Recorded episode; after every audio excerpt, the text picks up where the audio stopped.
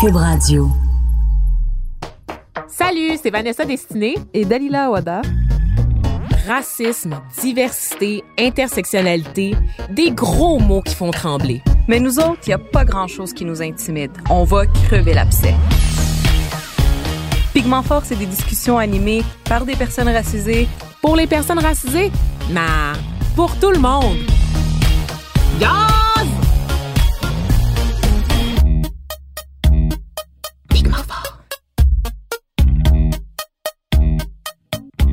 Bonjour et bienvenue à cette nouvelle édition de Pigment Fort. Je m'appelle Vanessa Destinée et aujourd'hui je serai seule au micro à l'animation. Euh, pour ceux qui ne le savent pas, d'habitude Dalila et moi on enregistre en studio à partir de Montréal. Et là cette semaine, ben, il y avait un événement euh, qui était organisé par quelqu'un qui nous vient de Québec euh, et on voulait absolument aller à sa rencontre, ne pas passer à côté de cet événement-là. Donc on a décidé de faire une entrevue sur le terrain. Alors je me retrouve en tête à tête avec mon invité et je vais vous mettre un peu en contexte, en fait, on est en plein mois de novembre et novembre, c'est le mois des adoptés. Sursautez pas si vous avez jamais entendu ça. C'est assez récent. Euh, c'est pas le mois de l'adoption, hein. c'est vraiment le mois des adoptés. Euh, pourquoi? Parce qu'on veut libérer la parole des personnes qui sont adoptées, donc parler de leur perspective à elles sur l'adoption. Et c'est une initiative qui a vu le jour là en novembre 2018, le mois des adoptés. Ça se déroulait en France, en Suisse, au Québec et en Belgique, à l'initiative de la documentariste Amandine Gay euh, pour quelques militants au Québec, Amandine Gay, c'est euh, la personne qui est derrière le documentaire Ouvrir la voie, qui se concentrait sur l'expérience des femmes noires euh, dans la société occidentale, en France euh, en particulier. Donc, leur expérience de vie, euh, comment elles se sentent face à la discrimination, comment elles se sentent, comment elles s'organisent au sein d'une société qui est pas nécessairement prête à les accueillir. Donc, c'était vraiment un, un, documentaire qui a beaucoup fait jaser de part et d'autre de l'Atlantique. Et ce qui est particulier avec la réalisatrice Amandine Gay, c'est qu'elle est elle-même adoptée et euh, elle prépare en fait un deuxième documentaire qui est en chantier sur son expérience à titre de personne adoptée et elle trouvait que c'était une réalité qui était masquée au même titre que l'expérience le vécu des femmes noires. Donc c'est un autre volet de son identité qu'elle a voulu démocratiser parce qu'il faut savoir que dans les pays anglo-saxons, ben l'adoption dispose de son propre mois euh, depuis des années, depuis presque 30 ans en fait. Il n'y avait pas d'équivalent euh, dans le monde francophone. Donc ça a été lancé en novembre 2018. Et cette année, au Québec, ben, il y a une série de conférences qui ont été organisées par euh, quelqu'un que je trouve tellement, tellement intéressant que je suis depuis un bon bout de temps euh, sur les réseaux sociaux. Elle s'appelle Camille Esther Garon. Elle est organisatrice d'événements, organisatrice aussi en communication et elle est conférencière. Elle parle elle-même, en fait, de sa réalité parce que Camille, elle se décrit comme afro-québécoise d'origine haïtienne et euh, ben, elle veut parler de son vécu parce qu'elle constate en fait que c'est un, phénomène au Québec. On a connu des grandes vagues d'adoption euh, dans les années 90. on comptait jusqu'à 1000 enfants adoptés par année. Aujourd'hui, évidemment, ces chiffres-là sont en chute libre. Pour l'année 2018, par exemple, il y avait seulement 142 enfants qui ont été adoptés. Euh, et pour faire un portrait de l'adoption, en fait, pour vous mettre en contexte, parce que c'est une réalité, on a, on a souvent l'impression que l'adoption, c'est un conte de fées, que c'est un happy ending pour les parents, pour les enfants impliqués, mais c'est un peu plus complexe que ça. En fait, on s'est rendu compte qu'il y avait beaucoup, beaucoup de failles au niveau de l'adoption. Et là, quand je parle d'adoption ici, vraiment, je parle d'adoption internationale, euh, entre autres, euh, notamment euh, en lien avec la corruption, le trafic humain, en fait, le, plutôt la traite de personnes, qui serait l'expression française correcte. Et euh, il y a eu une convention qui a été signée là, il y a quelques années, qui s'appelle la Convention de la haie. Ça, c'est aux Pays-Bas. La Convention de la haie, en fait, c'est une convention qui a été euh, signée notamment par la Chine et Haïti, deux pays où les Québécois adoptaient beaucoup à une certaine époque. Euh, en fait, ce qu'elle fait, c'est qu'elle vise à ce que les adoptions se fassent dans l'intérêt supérieur des enfants et prioritairement à l'intérieur des pays d'origine. Ça, c'est dans le but euh, d'éviter en fait le déracinement, le choc euh, culturel que les enfants peuvent ressentir lorsqu'ils sont arrachés à leur milieu de vie habituel. Évidemment, on parle d'enfants euh, généralement adoptés quand ils sont un peu plus vieux parce que c'est tellement long le processus que non, on n'arrive pas forcément avec un bébé à la maison. Donc, on peut arriver avec un enfant qui a 3, 4 ans, qui a passé une partie de sa vie euh, dans un orphelinat. Et bien sûr, ça, je vais en discuter euh, avec mon invité.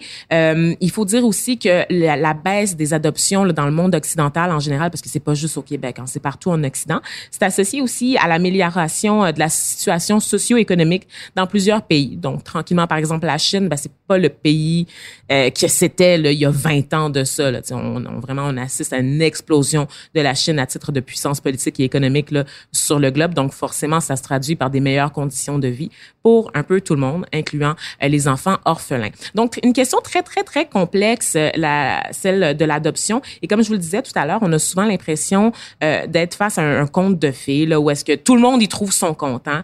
Mais euh, il y a quand même des choses qu'on ignore, des, des, des, sujets, des tabous euh, par rapport à l'adoption, notamment euh, les questions d'assimilation, de choc culturel, comme je vous le disais tout à l'heure. Euh, également, tu sais, euh, le, le, coût psychologique et économique de l'adoption, l'identité de l'enfant au sein des familles multiraciales, parce que des fois aussi, il y a des familles comme celle de Camille Esther Garon, euh, où il y a plusieurs enfants de différents pays. Donc, on a vraiment un arc-en-ciel d'enfants adoptés. L'image aussi des enfants adoptés qui est véhiculé par les médias. Il y a aussi évidemment euh, un mouvement qui, qui est assez marginal, mais qui est dans, dans l'air du temps où est-ce qu'on vraiment on, on cherche à interdire carrément l'adoption internationale là, parce qu'on considère qu'il s'agit d'une forme de violence, qu'il y a des réflexes très associés à, à la colonisation, au colonialisme aussi. Donc, euh, une question encore une fois, comme je vous le disais, très complexe. Et pour en parler, ben, j'accueille immédiatement Camille Esther Garon.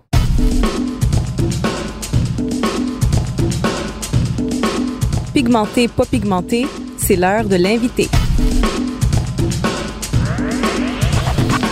Allô, allô, ça va bien? Merci beaucoup de me recevoir. Ben merci à toi, Camille. Salut, bienvenue parmi nous, bienvenue à Pigment Fort, bienvenue à Montréal aussi parce que je sais que tu viens pas si souvent que ça. T'es vraiment une fille de Québec.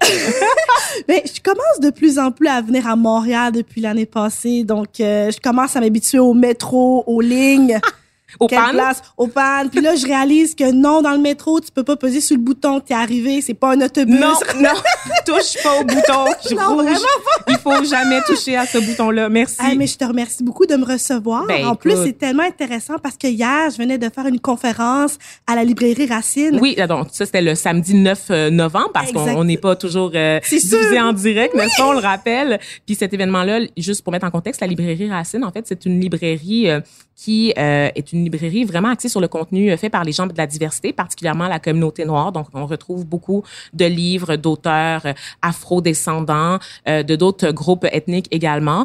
Puis, c'est souvent des livres qui portent sur l'expérience des personnes racisées. Donc, euh, une librairie dans Montréal-Nord qui est vraiment chouette à l'initiative de Gabriella Quinte. Donc, on shout-out à cette fille-là qui fait un travail absolument Remarquable. magistral, effectivement. Une femme très inspirante Oui, aussi, oui, dans oui, tous ses ça. aspects. Donc oui, parle-nous de cet événement-là. En fait, c'est ça s'appelle euh, c'est à l'occasion du mois des adoptés et ça s'appelle Nos voix comptent. Oui.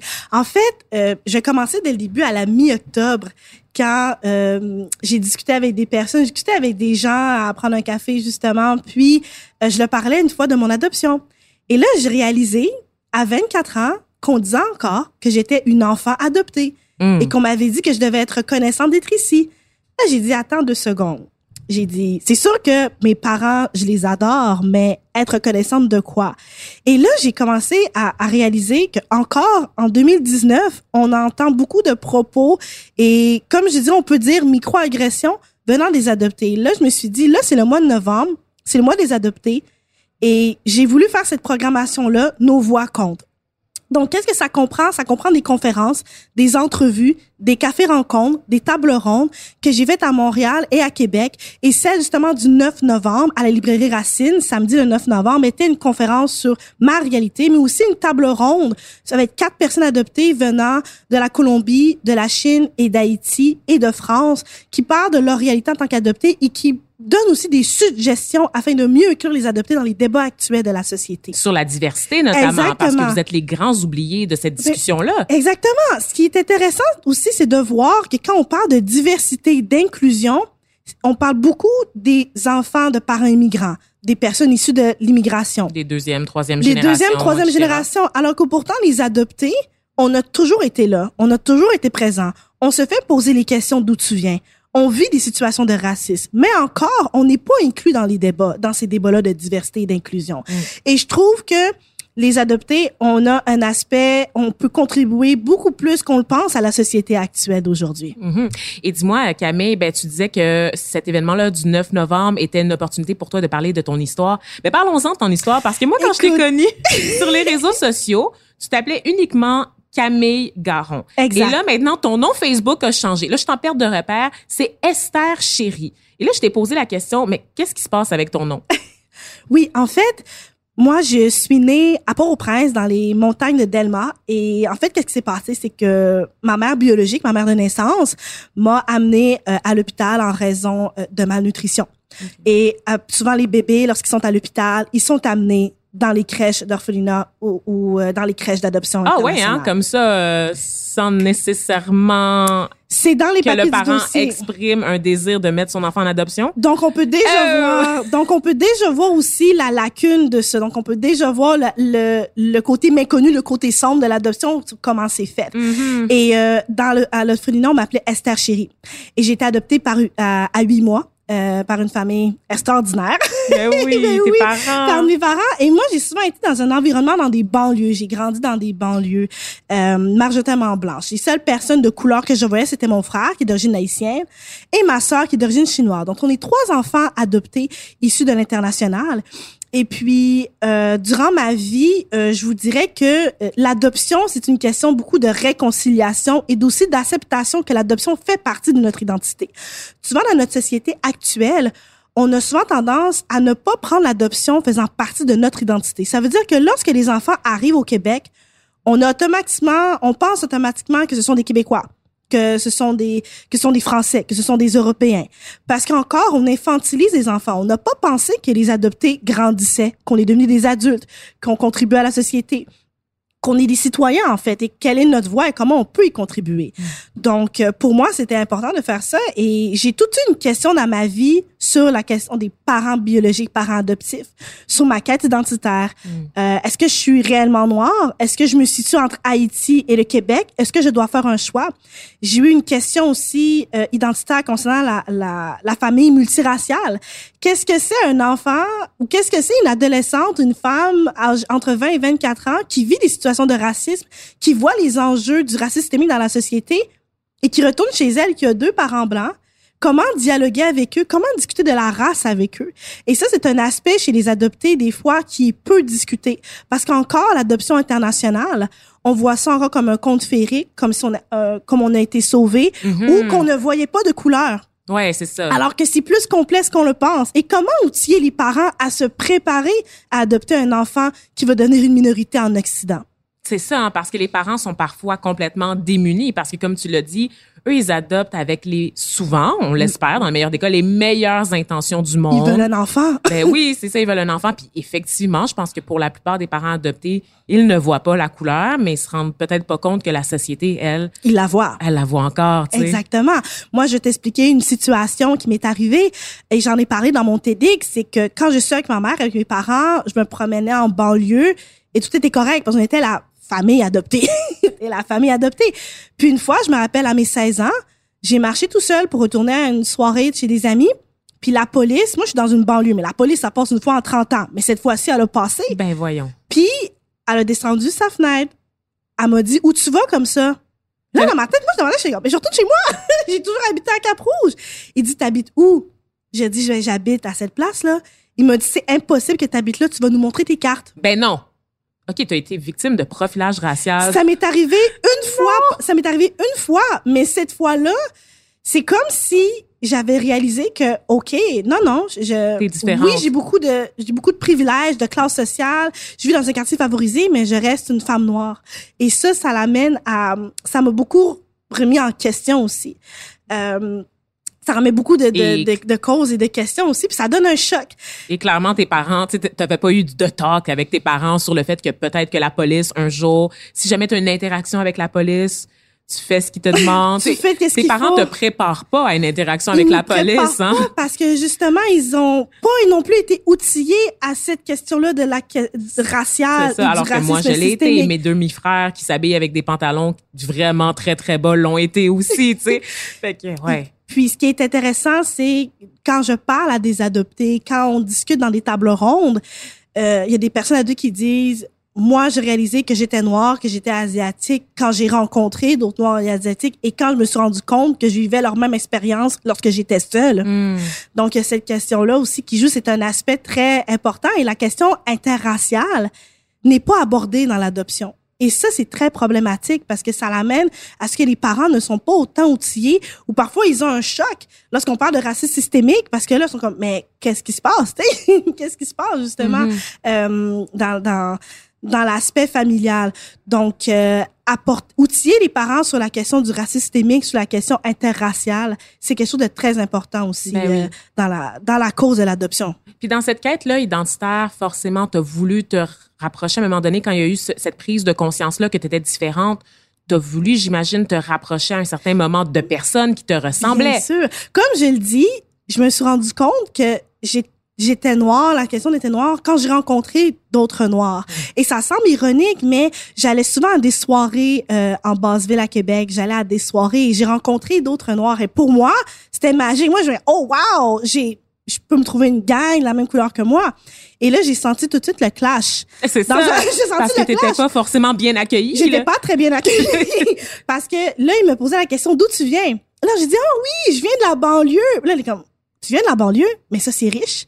Mais d'où tu sors? Puis là, on m'a dit mais t'es adoptée. Donc moi, j'étais l'adoptée Hmm. et souvent j'ai entendu le propos fausse noire, être reconnue comme une fausse noire, donc être dans un avoir la peau noire, mais être à l'intérieur blanche. Et ça, ça a été une période dans ma vie qui était difficile parce que je voulais me faire accepter et d'avoir des amis ayant la même couleur que moi pour me rapprocher d'eux et me rapprocher d'une certaine culture. Et je me faisais rejeter en me disant que j'étais une fausse noire. Autant que j'allais dans mon, é- j'étais à une école privée, j'avais des amis et que je vivais des micro-agressions puis des Des situations, amis blancs, genre, ouais. des amis blancs ou des, que je vivais des situations que je trouvais inas, que je- des situations que je me disais, mon Dieu, comment je dois agir. Et quand j'en parle, je réalise que cette quête identitaire, cette quête identitaire, on l'a fait seule. Euh, moi, j'ai dans mon cas, moi, je l'ai vécu seule parce que euh, tu veux pas nécessairement dire aux autres que tu adopté dans les communautés de ton pays d'origine. Mhm. Tu as peur des préjugés que tu peux avoir. Comme, ah, elle est autant pas vraiment des nôtres. Il faut faire attention à ce qu'on dit. Elle c'est- est pas, des nôtres, elle elle est pas- rapprochée des blancs. Ouais. Euh, c'est une- c'est un whippet Oreo, euh, tous ces Wow, propos-là, ok. fausses noires. Non, c'est c'est ça aussi. Et il y a le ça. côté, côté, dans le côté blanc, que tu te fais accueillir, que tu es super bien accueilli, mais on te, encore, on te pose la question d'où tu viens, connais-tu tes origines? Donc là, tu es divisé. Et j'en parle souvent à mes, à mes amis issus de l'immigration, puis eux aussi, ils vivent des quêtes identitaires. On vit tous une quête identitaire. Mm. Mais la différence, je dirais, c'est que les adoptés, nous, on recommence à zéro. Ouais. Donc, j'ai pas de référence à côté de moi. Et il y avait une époque aussi où j'osais pas non plus m'approcher de la communauté haïtienne. Pour faire une petite anecdote, quand j'allais à Montréal, je n'osais pas aller voir les Haïtiens parce que, pas parce que je les aimais pas, mais j'avais peur de dire, je suis adoptée. Fait que là, t'allais pas manger un petit griot une fois de temps en temps, là? Non, parce que là, si on me répondait en créole, j'ai comme, oui, eh, eh. eh, ouais, c'est nice, merci. Merci en pile. Bye. Oh que ces questions-là? Donc, euh, ça, c'est un aspect aussi dans, dans ma vie et qui- que, que j'en parle, que je m'ouvre à ça et je me rends compte que la quête identitaire est une question qui touche beaucoup de personnes racisées, de voix uniques et d'expériences euh, différentes, mais qui doivent être valides et qui doivent être pris aussi en considération. Mhm. Et puis, dis-moi, euh, tu sais, tu me disais que tu faisais ta quête seule, puis là, on va pas parler de tes frères et sœurs parce que c'est une conversation entre toi et moi. Puis Évidemment. tu tu- t'es pas porte-parole de ta famille, là. Pas du tout. mais, mais reste que quand même le fait d'avoir une fratrie euh, issue de l'adoption, est-ce que tu n'as pas senti une forme de soutien? Eux- Eux-mêmes avaient leur propre conflit à, à gérer? Comment ça se passait, Je ça? te dirais que chaque enfant, chaque adulte, adolescent ont leur expérience unique. Mm. Euh, retourner dans ses origines, ça peut être simplement aller dans le continent ou ça peut être simplement euh, reprendre la cuisine ou cuisiner des mets de notre pays d'origine. Ça, c'est des aspects. Euh, mon frère et ma sœur, c'est très, très différent. Par contre, cette question de fratrie d'adopter, je l'ai vécu et ça m'a fait du bien. Bon. Ça fait du bien de sentir cette quête identitaire le, de faire cette caisse identitaire en sachant que tu as un frère et une sœur qui sont adoptés. Peut-être que ouais. eux, ils ont pas les mêmes questionnements, ils ont pas la même recherche identitaire, mais ils sont adoptés. Ben oui. Ça se fait pas en même temps. Tu vois, euh, et c'est important aussi de prendre conscience que la réconciliation identitaire, qui est un autre aspect, est en continu. Des fois, il y a des gens qui me posent la question As-tu fini de te réconcilier avec ton adoption? Ben non, mais attends, mais les gens, est-ce qu'on peut parler des gens? Hashtag, Hashtag les gens. Parce que là, me semble, c'est comme si, parce que tu es une personne adoptée, t'as comme pu, toi, tu dois, être- tu dois répondre à peu près toutes les questions qu'on a sur l'adoption. Là. Tout doit être un livre ouvert. Moi, je peux arriver comme ça, on se connaît pas, j'apprends dans la minute qui suit que tu es adopté, puis là, je te pose, je te bombarde de questions. C'est très Il y, a, invasif. des, il y a des questions que je trouve, aujourd'hui, maintenant, à 24 ans, il y a des questions que je suis capable de dire non, je ne veux pas répondre à ça. Par exemple, euh, où je corrige les personnes. Comme moi, quoi, on mettons? me pose, moi, on pose la question, euh, on pose pas la question, as-tu rencontré tes vrais parents? Les vrais, c'est un mot qui est très blessant, qui peut culpabiliser la mère de naissance. Et il faut comprendre aussi que la mère biologique et de naissance ne sont pas encore inclus dans les débats, ce qui est très problématique dans l'adoption aussi. Ouais. Mais c'est aussi blessant pour la mère adoptive qui a voulu t'élever toute ta vie. Euh, Il y a aussi la question euh, as-tu terminé? Est-ce que comment tu te sens euh, Comment tu t'es senti abandonné Le mot abandon est un mot qui est très lourd, très difficile, Très euh, chargé, chez, ouais. chez- très chargé, euh, qu'on veut pas nécessairement. Donc il y a des vocabulaires qu'il faut utiliser. Je peux en donner quelques exemples. Au lieu de dire le mot abandonné, on peut dire que le parent a terminé son droit parental. Wow, OK. Au lieu de dire tu as une meilleure vie, parce que là, bien sûr, quand je parle dans mes conférences, je parle des mythes et dont le, le pôle nord et le pôle sud, des préjugés qu'on peut avoir.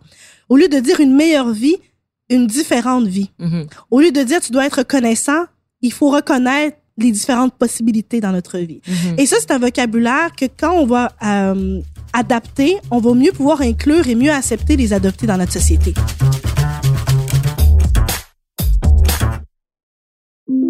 Imaginez des technologies qui sauvent des vies, qui réinventent le transport ou qui explorent l'espace. L'École de technologie supérieure en conçoit depuis 50 ans. 50 ans. Imaginez la suite.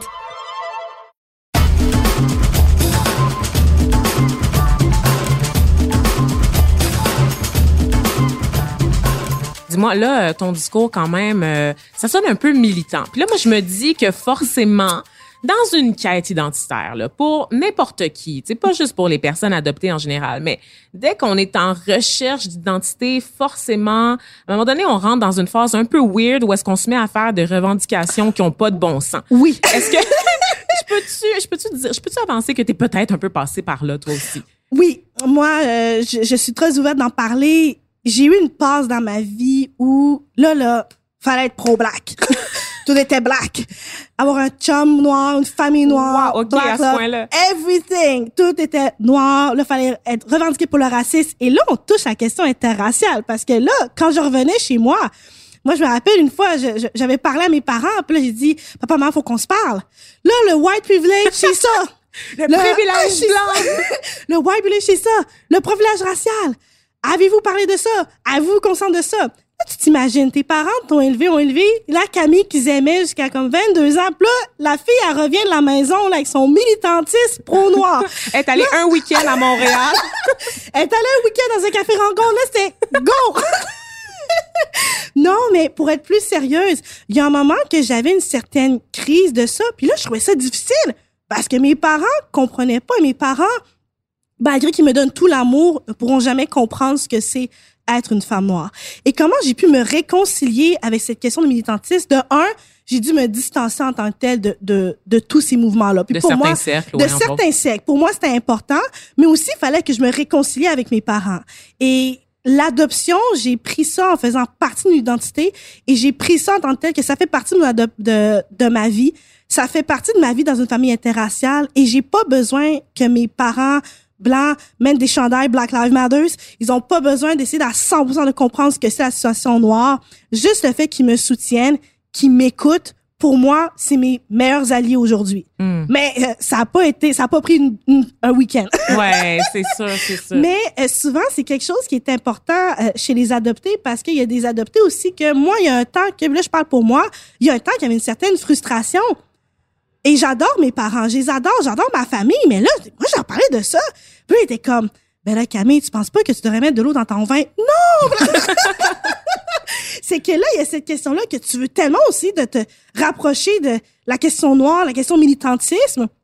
Mais là, en même temps, tu dois modérer parce que tu reviens chez toi dans ta famille. Ouais. Puis t'as aussi une question blanche qui joue. Moi, y a les seules personnes adoptées dans toute ma famille, c'est mon frère, ma soeur et moi. Ouais. Donc, comment doser ça? Et moi, j'ai dû notamment euh, me distancer, me réajuster et de trouver aussi ma ligne sur ma manière de militer, sur ma manière de revendiquer, tout en ayant conscience que je suis dans une famille interraciale Mm. et que j'ai eu la chance, j'ai le privilège d'avoir des parents qui me soutiennent. Ouais. D'ailleurs, j'ai eu une conférence l'année passée, le 4 mai, à Librairie Racine encore, Ouais. et cette fois-ci, j'ai amené mes parents. Wow. Et ça, ça a été un moment où on a cessé les tabous. Il y avait des personnes issues de l'immigration, il y avait des Québécois, il y avait des parents adoptants, il y avait des personnes adoptées.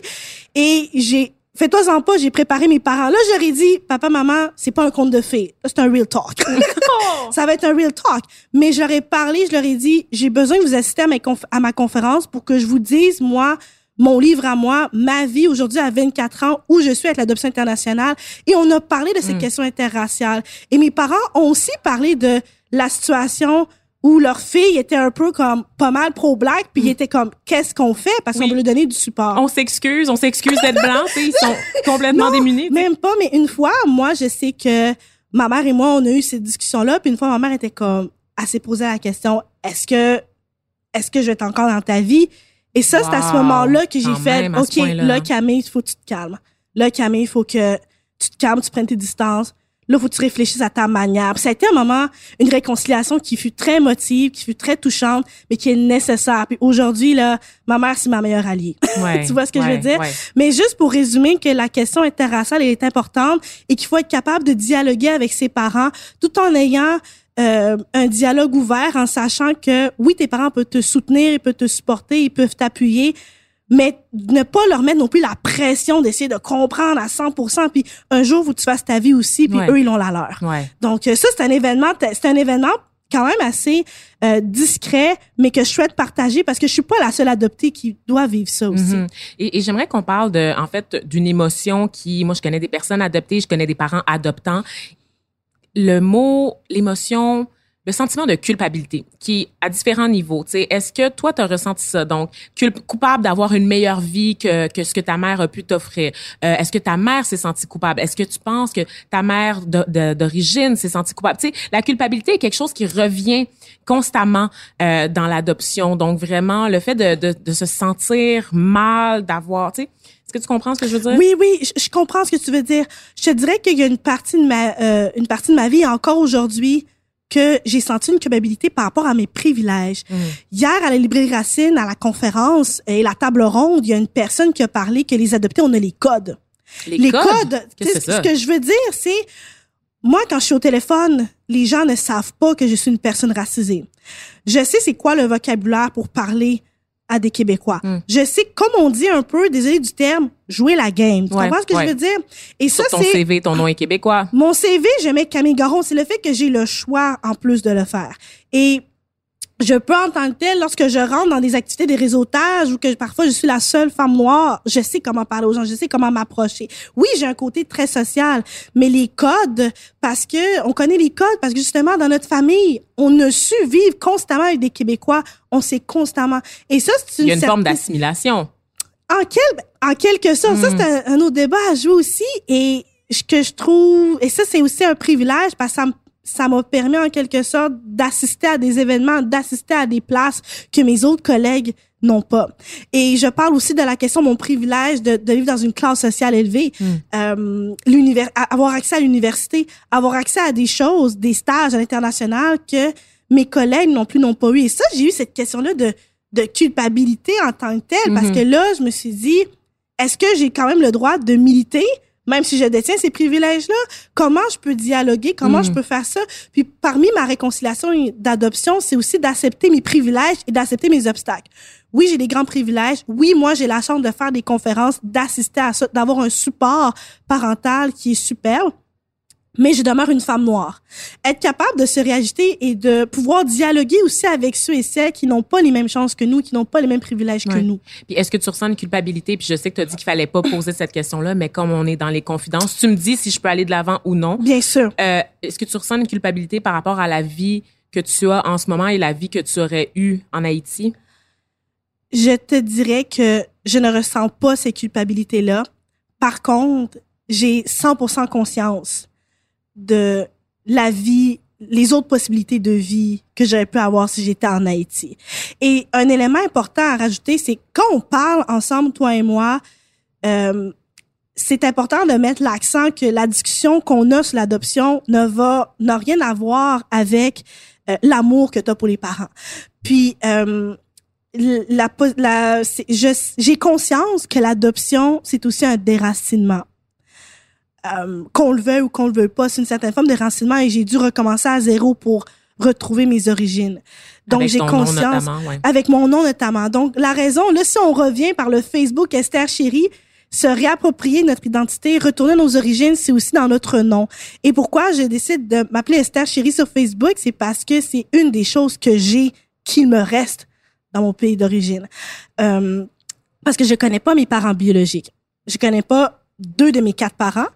Euh, puis ça, euh, c'est important euh, à hmm. mettre de l'avant. Hmm. Absolument. Et, et, en rafale, en fait, euh, Camille, dis-moi euh, d'autres enjeux qui ont été soulevés, notamment au cours de la discussion là, euh, de, de, cette table ronde là par d'autres personnes qui sont pas euh, afro-québécoises. Donc mettons pour une, une personne chinoise là qui, qui qui est adoptée, quels sont les enjeux, tu sais? Est-ce que est-ce que c'est différent, C'est sûr que c'est différent parce que c'est d'une on parle aussi d'une autre c'est une autre race, c'est une autre race, une autre culture. Ce qui est intéressant, c'était de voir l'aspect politique aussi dans ah l'adoption internationale. Il faut comprendre que l'adoption, c'est aussi politique, tout dépendamment de la demande du pays. Qu'est-ce que, euh, qu'est-ce que les, les comme, on dirait, l'offre et la demande, c'est, c'est triste à oh, dire, mais il y a cette question-là aussi qui joue. Euh, on a aussi tout l'aspect politique aussi du processus d'adoption internationale, les prix que ça coûte. Et bien sûr, là, je le répète, l'enfant n'est pas le prix. Parce que des fois, on peut se faire poser la question, combien t'as payé? Ce n'est pas... Wow! Hashtag les gens... OK, des gens qui demandent à tes parents combien ça a coûté leurs trois enfants. Hashtag les gens... wow, OK. Mais, bel et bien, le processus et les démarches administratives et judiciaires est bien sûr adopté dans un pays euh, par exemple, en Haïti, ce n'est pas pareil qu'adopter en Russie, ni même en Corée du Sud. Donc là, on touche aussi cette question-là. la question politique de l'offre et la demande, qu'est-ce que tu veux dire? Parce que l'offre et la demande, ce que je, ben, excuse-moi, mais ce qui était intéressant hier, c'est de voir qu'une des, des, une des personnes de la table ronde, elle parlait aussi que le pourquoi, pourquoi en fait les pays décident de refermer leurs frontières, mm-hmm. tout dépendamment aussi des aspects socio-économiques, socio-culturels. Euh, il y a ça aussi, mais de plus en plus, on ferme aussi nos frontières parce qu'on souhaite le plus possible adopter, que les communautés hmm. du pays puissent adopter euh, leurs enfants de leur propre pays pour ne pas non plus qu'ils se sentent déracinés, en tant que tels. Et quand je parle de déracinement, ce n'est pas non plus pour culpabiliser les parents adoptants. Ça, faut mettre ça au clair parce que quand moi j'ai eu une enfance extraordinaire, j'ai eu des parents qui m'ont appuyé, qui m'ont soutenu mm-hmm. durant toute ma vie, puis encore aujourd'hui ils vont toujours m'appuyer. Par contre, on parle de déracinement, c'est triste, mais ça fait partie de l'adoption internationale mhm. Mhm. C'est ça, c'est pas de dire non plus que la société d'accueil est, est, pas capable d'accueillir ces enfants-là. Non, pas, du tout. C'est pas une remise en cause de la capacité d'accueil des pays. Euh, ben, c'est aussi être capable parce que un autre aspect dans l'adoption, c'est quand les adoptés remettent en question l'adoption, on leur dit souvent, moi on m'a toujours, on m'a souvent dit, tu dois être reconnaissant. Ouais. Et ça, c'est quelque chose qui fait en sorte que ça, excusez de l'anglicisme, shut down. Ça fait, on dirait qu'on coupe la, la parole aux adoptés. Et maintenant, comme je dis, on est rendu des adultes. Moi, je suis capable de, selon mon expérience à moi, de me remettre en question sur quels sont les éléments qu'on a négligés dans l'adoption internationale. Quels mhm. sont les éléments qu'on peut améliorer encore pour mieux accueillir les adoptés? Parce qu'on veut qu'on veut pas, même s'il y a une baisse, il y a encore des parents blancs qui adoptent des enfants racisés ou mhm. simplement des parents racisés qui adoptent des enfants. Donc, comment mieux préparer ça? Puis, selon toi, quel autre enjeu qu'on n'a pas abordé qui reste? Euh, je dirais que l'enjeu qui reste aussi, c'est toute la question des parents euh, biologiques et les parents adoptifs. Moi, je me rappelle à mes sept ans, on me demandait c'est qui ta vraie mère? Parce qu'ils voyaient ma mère qui travaillait à la bibliothèque puis ils disaient mais c'est pas ta vraie mère, c'est qui ta vraie mère? Donc le mot vrai est un mot qui euh, peut être très blessant notamment pour la mère adoptive et, et, et l'enfant. Et ce que je dirais, c'est qu'il faut reconnaître que les adoptés ont quatre parents. Parce qu'étant donné qu'on vit dans une société très hétéronormative, binaire, on a tendance à comme si on mettait de la pression à l'enfant qu'il fallait qu'il fasse un choix. On n'a pas à faire de choix. J'ai deux parents biologiques, j'ai deux parents adoptifs. Il y en a pas un qui est moins pire, il y en a pas un qui est meilleur que l'autre. Les quatre font partie de ma vie, les quatre font partie de ma famille et c'est important de les prendre en considération. Et aussi un autre aspect qu'il faut apporter, c'est beaucoup l'enjeu des parents de naissance, mieux les inclure dans le débat. On a eu encore ce mot, le mot abandon, qui est un mot très blessant. Comme on disait tout à l'heure. Exactement, qui peuvent culpabiliser la mère biologique. Donc, si on arrêtait de mettre le mot abandon, qu'on inclut la, la mère biologique et le père biologique aussi, on pourrait avoir une meilleure discussion aussi de l'adoption Mhm. et l'amener vers, non pas nécessairement un conte féerique ou nécessairement catastrophique, mais vraiment apporter toutes les multidimensions qu'il peut avoir. En introduction, j'ai parlé de ce mouvement qui, de plus en plus, euh, réclame qu'on cesse, on, on voit ça notamment aux États-Unis, qu'on cesse carrément euh, l'adoption internationale parce que par le passé, ben, ça a beaucoup été associé à des mi- missions d'évangélisation, notamment des organisations religieuses un peu corrompues qui volaient des enfants carrément. Action humanitaire. C'est ça. Ah, C'est ça. On n'aimera pas de nom, mais pour euh, pas les nommer, on les a nommés pareil. Mais euh, beaucoup de personnes exigent maintenant qu'on cesse l'adoption internationale.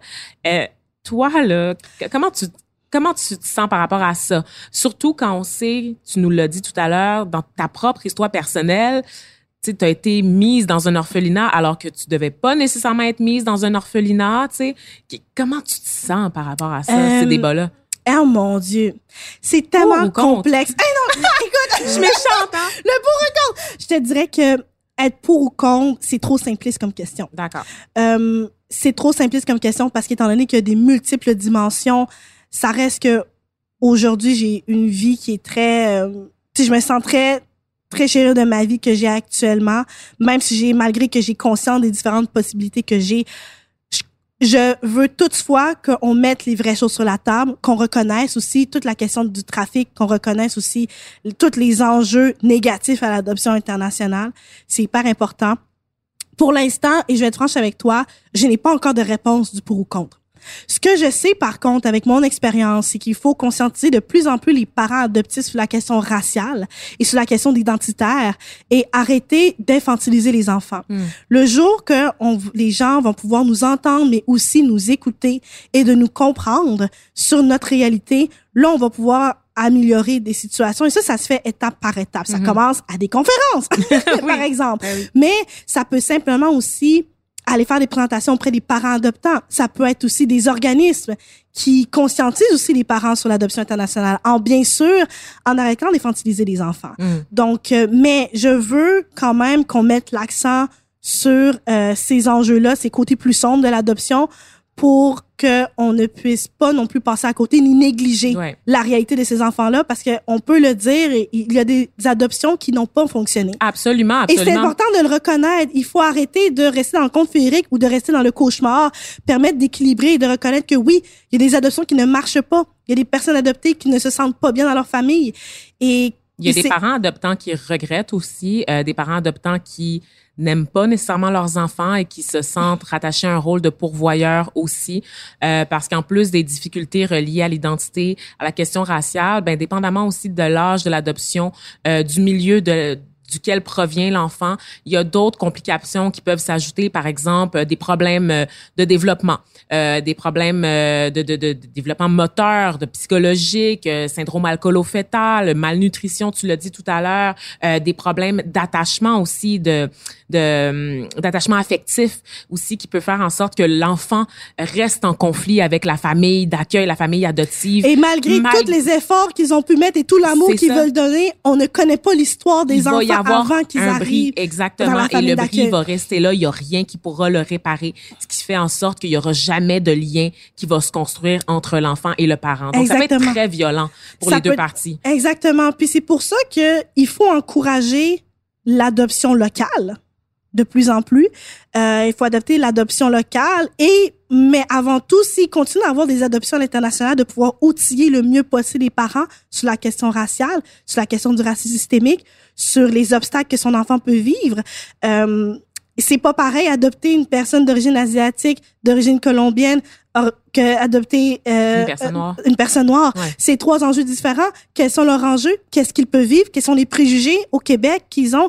Parce qu'on va le dire, malheureusement, il existe un racisme systémique. Ce n'est pas tous les Québécois sont racistes, Non. mais systématiquement, il, y a va des, y avoir il va un avoir obstacle. un obstacle. Et ça, à l'intégration de ton enfant. Exactement. Est-ce que, la- est-ce que les parents en ont conscience? Et s'ils en ont conscience, quels sont leurs outils qui peuvent les amener Mm. à mieux intégrer leurs enfants, à mieux les inclure? Mais justement, est-ce que tu- d'où devraient venir ces outils-là? Parce qu'à un moment donné, qui doit faire ce travail-là? Est-ce que c'est les agences d'adoption? Est-ce que tu sais comment d'où ça vient? Qu'est-ce qu'on peut faire? Pour, pour ma part, je vais donner un, un exemple. Euh, une de mes coiffeuses, en fait, j'ai une coiffeuse dans la ville de Québec qui fait des ateliers aux parents adoptants, aux parents adoptants qui euh, pour les cheveux noirs. Donc, comment bien s'occuper du cheveu, Mhm. comment bien entretenir le cheveu?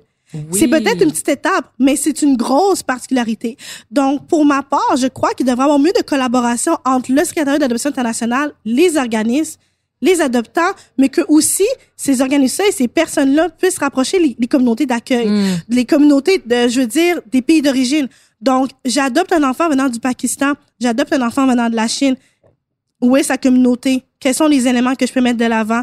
Quels sont les enjeux interraciaux aussi? Parce que oui, qu'on le veut ou qu'on le veut pas, oui, il y a eu une passe militante qui peut être intense, mais les militants sont aussi importants aussi parce qu'ils se battent contre ces discriminations-là. Mhm. Comment les approcher là-dedans aussi? Mhm. C'est drôle, hein, tu parles de l'affaire du cheveu, mais c'est quelque chose de tellement banal, mais c'est c'est l'importance de la communauté Exact. aussi, puis du réseautage, Exact. d'avoir un petit bottin de ressources là. Exactement. Une pauvre Ma mère, maman qui se ramasse avec du Moi, cheveu crépus à moi, gérer. Moi, j'ai eu ma première expérience avec les cheveux. Hein. J'ai pleuré. j'ai pleuré. C'est pas grave si une mère blanche ne sait pas comment s'occuper d'un cheveu noir. Par contre, est-ce qu'elle en a conscience? Puis est-ce qu'elle sait où aller chercher ces ressources-là? Mm. Ça, c'est un élément important. Puis c'est une petite étape, mais ça fait toute la différence. Ben oui, puis je te demanderais de, de l'autre côté quel message tu aurais pour les communautés, donc les Oui. communautés noires, les communautés racisées. Pour- c'est quoi l'attitude que tu Oui. t'attends à avoir de Pour leur moi, côté? j'aurais souhaité, et là je le dis sans culpabiliser qui que ce soit, j'aurais souhaité qu'ils m'écoutent, mais j'aurais souhaité aussi qu'ils me donnent des ressources. Je te demande pas de venir chez nous tous les soirs à m'apprendre le créole. Par contre, par contre, si tu sais qu'il y a un organisme qui se fait faire des cours de créole ou simplement nous écouter puis nous accepter parce que c'est pas non plus de notre faute. Les en- Hmm. qu'on le veut ou qu'on veut pas, les adopter, on ne mérite pas nécessairement le rejet ni toute la culpabilisation de l'adoption. Donc, oui, OK, le- leur- les sentiments, les, les certains ressentiments peuvent être valides. ouais, Les privilèges, tout. Ouais. Ça aussi, c'est important. Ça, c'est un aspect aussi et qui, qui doit être mis de l'avant. Par contre, je crois que simplement nous écouter, nous écouter puis essayer de comprendre De notre inclure. de nous inclure comprendre une réalité si des si des personnes des enfants des personnes adoptées souhaitent aller à une soirée je pense, par exemple le, le livre haïtien le aller à une place puis la personne te parle créole simplement de dire ah je suis désolée je, je ne parle pas nécessairement le créole puis juste de comprendre la Mm. personne Mm. c'est juste de la comprendre faire ok c'est bon T'sais, simplement y aller bout par petit bout puis euh, je sens que ça peut bien aller si j'ai une chose à rajouter pour conclure euh, ce magnifique podcast-là avec toi, c'est euh, actuellement les adoptés, on prend la parole, on s'en va sur la place publique. Gênez-vous pas de venir nous voir, de venir nous écouter. On a beaucoup à contribuer à la société, on a beaucoup de choses à vous faire apprendre et j'espère que pour les prochaines adoptions qui vont venir, on puisse être capable de parler des vraies choses tout autant, euh, tout autant d'avoir conscience de notre réalité. Puis avant tout, je vais terminer pour remercier euh, de loin euh, mes deux merveilleux euh, alliés, mon papa et ma maman. Oh, c'est cute, c'est cute. Mais, mais, mais merci beaucoup de l'invitation et ça me fait plaisir de pouvoir continuer à parler de ce sujet-là qui est méconnu mais qui est important à discuter. Ben, on va continuer à suivre tes projets et j'espère que les gens qui nous écoutent vont aller te suivre sur Facebook, sur les réseaux sociaux parce que je pense que tu es une voix importante, Camille Esther Garon. Merci à toi d'avoir pris le temps de jaser avec nous, de démystifier, de partager un peu de ta quête identitaire puis des complexités de ta réalité avec nous. Donc, euh, merci encore une fois d'avoir été moi avec qui nous, remercie. Camille. Bye. Bye. Bon retour à Québec. Merci, un autre deux heures.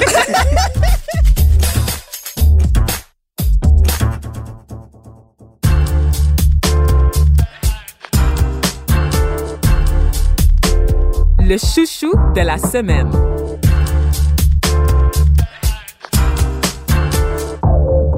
Chouchou de la semaine. Aujourd'hui, le chouchou de la semaine nous est une présentation gracieuseté de cette chère Camille Esther Garon pour nous aider à mieux comprendre le phénomène de l'adoption internationale. You go, girl. Bon, alors, Pour ma part, je vous conseille toutes de lire le livre La couleur de l'adoption. La couleur de l'adoption est un livre qui a été co avec deux co-directeurs, Manuel Alix Surprenant, Renaud Villet Houle. Et ça, mes amis, ça a été ma révélation, un livre que je garde, que je relis 100 fois. Littéralement, est en train de le serrer contre elle au moment où on se Je l'ai dans mon cœur parce que c'est un livre qui explique 38 visages de l'adoption internationale, 38 personnes qui expliquent leur parcours d'adopter. Et là-dedans, je me retrouve autant que je vois des, des interprétations différentes. Et en lisant ce livre, vous allez voir nos voix uniques, des voix uniques, des réalités différentes et qui expliquent un peu les, les enjeux de l'adoption aujourd'hui. Donc, c'est mon chouchou, ça va rester mon chouchou à vie parce que c'est le premier livre que je me sens en quelque sorte représentée en tant que personne adoptée. Tu as dit que c'était une révélation, carrément. Donc, moi, ça a été pour moi, ça a été le moment que j'ai fait OK, j'ai trouvé ma place. Tu vois, quand on parle de trouver sa place, que je suis haïtienne, que je suis québécoise, non, non, non l'adoption fait partie de mon identité. Ce livre-là me l'a montré et je le garde toujours avec moi euh, dans mon lit près de moi. C'est fou un comment gros, un gros shout out, un gros shout out à Manuel Alex Surprenant et Renaud Vinet Houle. C'est un livre qui m'a fait qui a fait changer en partie ma vie. Oui, puis Manuel, tu, tu me disais là euh, off the record, ben pas off the record, mais plutôt euh, on the side qu'elle a aussi créé un, des cafés rencontres. Exactement. Manuel Alex Surprenant est une des cofondatrices de Libridé, qui est un organisme à but non lucratif pour les personnes adoptées. Donc, se réunir entre adoptés, faire des cafés rencontres euh, à plusieurs places, justement. Euh, je croise les doigts qui viennent à Québec, parce que moi, je, moi, je suis prête, là, je les C'est ce qui conclut euh, ce, ce, nouveau podcast, ce nouvel épisode de Pigment Fort. Euh, donc, on espère que vous avez apprécié. Si vous avez apprécié, d'ailleurs, n'oubliez pas de partager, hein, d'aller aimer, de partager. N'hésitez pas aussi à commenter si vous avez appris des nouvelles choses. Donc, euh, c'est, on aime ça avoir vos commentaires, que ce soit en message privé ou directement sur la publication Facebook. Et si jamais vous avez des gens adoptés dans votre entourage, ben, peut-être leur partager là, la conversation qu'on vient d'avoir, Camille et moi. Je pense que ça pourrait les intéresser. Donc, merci à vous et à la semaine prochaine.